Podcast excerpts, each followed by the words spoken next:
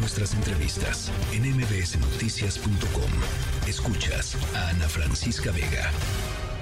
El ahora expresidente de la Real Federación Española de Fútbol, Luis Rubiales, va a declarar este próximo viernes ante la Audiencia Nacional de Madrid por el beso no consentido eh, a la ganadora del Mundial, a la campeona Jenny Hermoso, jugadora del Pachuca aquí en México, después de la denuncia de Jenny Hermoso y de la avalancha, digamos, de reacciones eh, eh, del mundo entero que se han dado en torno a el tema de pues eh, esta agresión sexual de parte de Luis Rubiales, la actitud con la que tomó además después en, los, en los días subsecuentes el propio Rubiales y lo que ha generado en términos de discusión pública mundial. Em, Paulina Chavira, comentarista de fútbol femenil en Fox Sports. ¿Cómo estás? Me da gusto saludarte siempre, Paulina.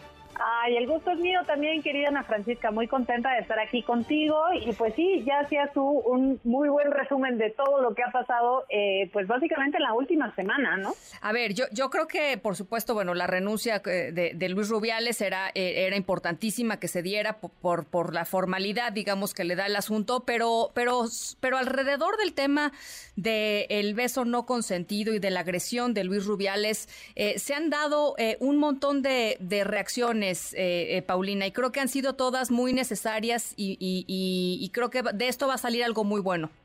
Sí, totalmente. Yo creo que esa fue una, eh, sobre todo ya después del trago, pues amargo, amarguísimo que fue, ¿no? Porque en lugar de, de haber estado hablando durante estos, pues ya este casi mes de que, de que España es campeona del mundo, en lugar de estar hablando, pues de ese logro que les, les costó muchísimo trabajo, ¿no? Porque además también esa es parte de la reflexión que, ha salido en, los últimos días, pero eh, en lugar de estar hablando de esto, pues hemos tenido que hablar de esta otra cosa que también pues es algo que había acompañado durante todo este tiempo a las jugadoras de España, ¿no? Creo que esa es una de las, de las reflexiones más importantes porque además no se ve solamente en España, sino que lo vemos en muchas otras selecciones del mundo y que evidentemente ellas tienen muy claro que el ser campeonas les da un megáfono o un altavoz que no tendrían si no hubieran obtenido el campeonato del mundo. Y evidentemente si este señor no se hubiera mostrado tal cual era frente a millones de personas, bueno, tal cual es frente a millones de personas. Eh, entonces, por ejemplo, vemos eh, que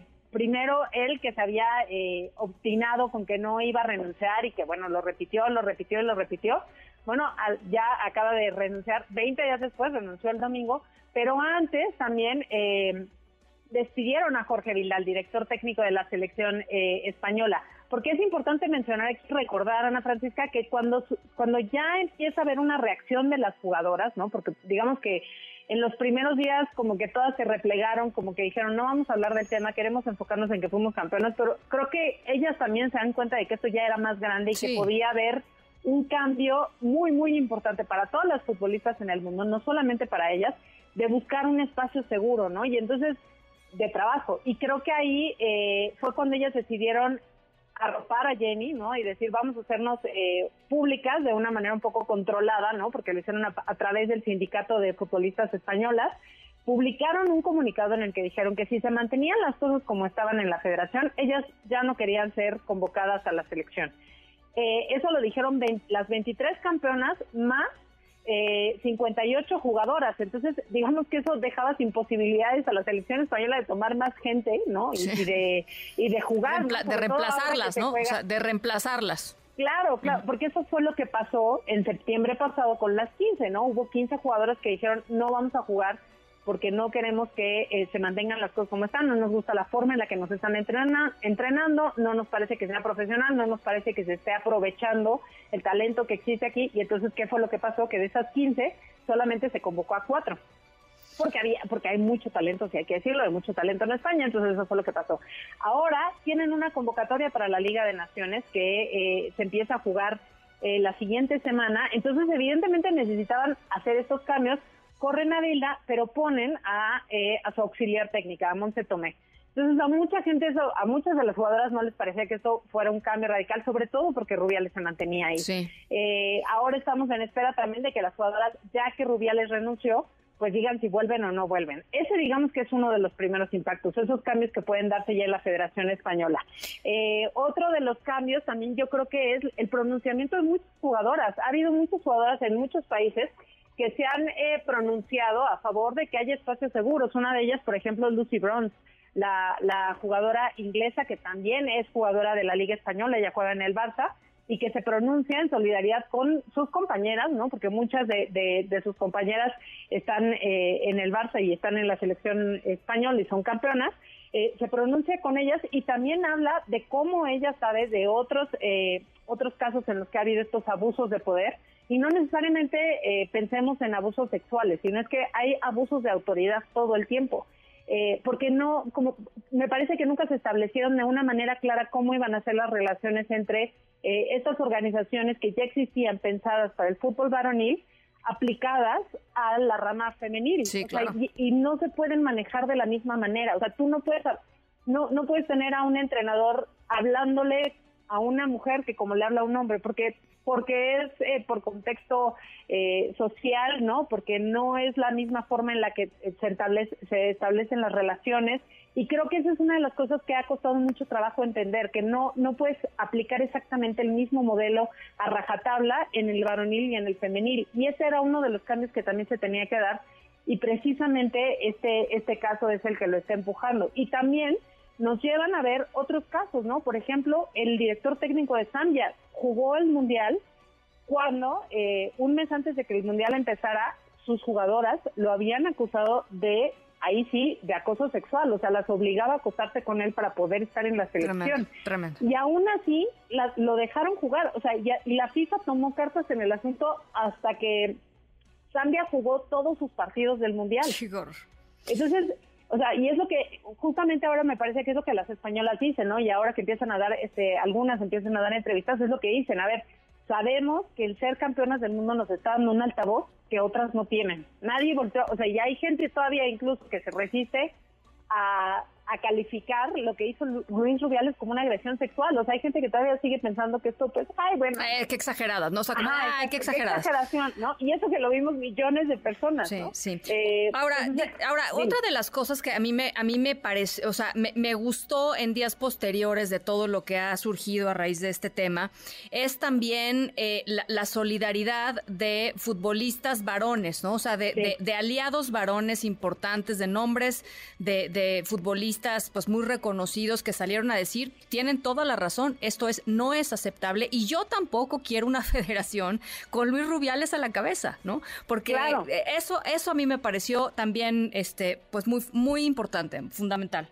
Sí, totalmente, y no nada más jugadores, ¿no? También tenemos a directores técnicos, por ejemplo, eh, destaco lo que hizo el Sevilla, el club completo, ¿no? El, club completo se pronunció en contra, o por ejemplo lo que hizo eh, Javier Aguirre, ¿no? El mexicano, que ahora es director técnico también allá en España, o lo que hizo Xavi, el, director técnico del Barça, o sea, me parece que sí ha habido posicionamientos que son eh, muy pues reconocibles y que también o sea, alegra de alguna u otra forma que, que se den cuenta de que cómo hay cosas que tienen que cambiar y que también si ellos están ahí, eh, digamos que suman, ¿no? y también eh, hacen que, que, que, los reflectores que normalmente no ven hacia el fútbol femenil, pues volteen, ¿no? En este caso.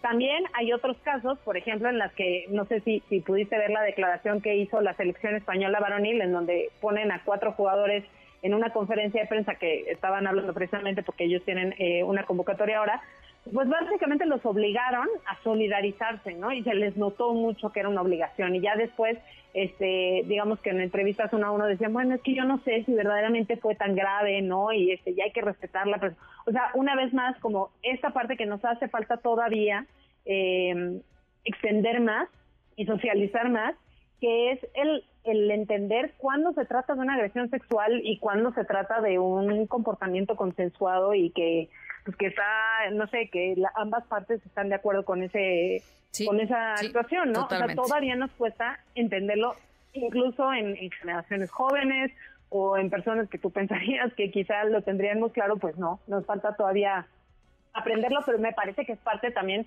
de ese cambio eh, que hay en la sociedad y en la cultura y que pues poco a poco se va extendiendo cada vez más. Pues por lo pronto, Luis Rubiales ya es expresidente de la Real Federación Española de Fútbol. Eso me parece una buena noticia. Veremos qué pasa el viernes y ojalá podamos conversarlo eh, en los próximos en los próximos días y semanas, Paulina.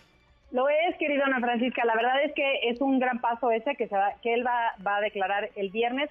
No tenemos claro todavía si Jenny tendrá que ir a España a, declarar. Recordemos que Jenny ya regresó, ya está aquí en México. Ya jugó con el Pachuca, se le hizo un, este un reconocimiento, ¿no? Como campeona del mundo el club está súper contento, evidentemente, de que haya regresado, de que esté jugando, y me parece que ella también ya quería enfocarse una vez más en su carrera deportiva, pero no sabemos si la Audiencia Nacional la convoque a ella otra vez a declarar.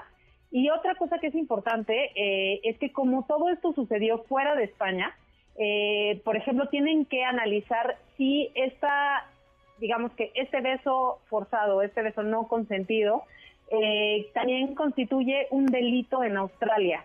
Ah, claro. Eso, sí. eso es algo que la Audiencia Nacional tiene que, que, tomar en cuenta y saber como para equiparar los, los digamos como que los casos, ¿no? Legales y entonces poder ya tomar cartas en el asunto. Pero bueno, aún me parece que le queda camino y también estamos pendientes de la decisión que tome la FIFA, que pues por ahora suspendió eh, temporalmente a Luis Rubiales de cualquier actividad que tenga que ver con el fútbol nacional e internacional, pero sí me parece que ya, o sea, dadas las circunstancias, tendría que tomar una decisión pues mucho más definitiva, en donde pues este señor no pueda ser contratado en en tres meses en cualquier otro lugar y pueda tener un puesto en el fútbol. ¿no? Bueno, pues esos son temas que están todavía sobre el tintero. Te mando un abrazo, Paulina. Mil gracias como siempre. Otro para ti, querida Ana Francisca. Gracias. Paulina Chavira, comentarista de fútbol femenil en Fox Sports. Noticias.